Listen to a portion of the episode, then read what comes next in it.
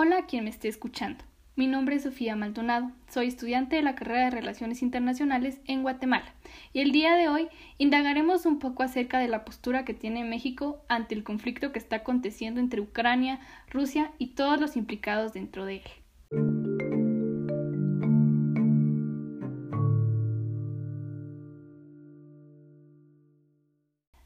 México ha realizado declaraciones recientes acerca de su sentir ante el conflicto que acontece en la actualidad en el este de Europa y las acciones que tomará ante la situación.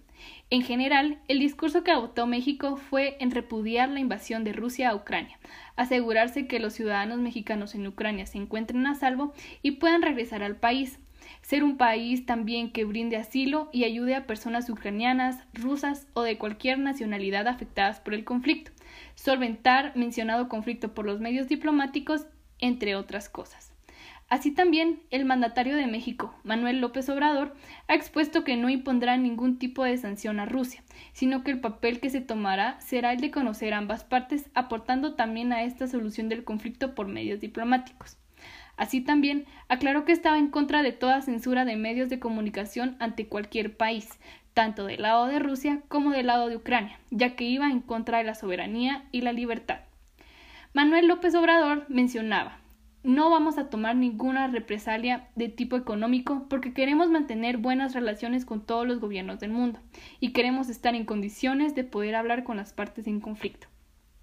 También ha dicho, aclarando el punto del que México puede ser tomado en cuenta como un refugio a rusos o ucranianos, de manera que ayudará humanitariamente a estos.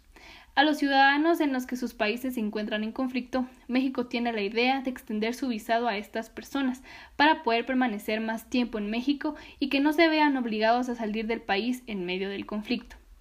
Ahora bien, ante las distintas reuniones y asambleas que se han estado llevando a cabo en Naciones Unidas, la postura de México, recordando que es un miembro no permanente del Consejo de Seguridad, es de igual manera solucionar el conflicto por medios pacíficos. Sin embargo, ha votado a favor de la resolución que condena el actuar de Rusia y la denuncia global contra Moscú.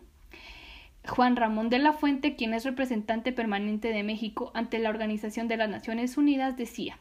México va a votar a favor de esta resolución, contiene muchos de los argumentos que hemos esgrimido en diversos foros en relación al tema que incluye, además, una cláusula que hemos propuesto para dejar abierta la puerta de la diplomacia, por donde tendrá que venir finalmente la solución al conflicto.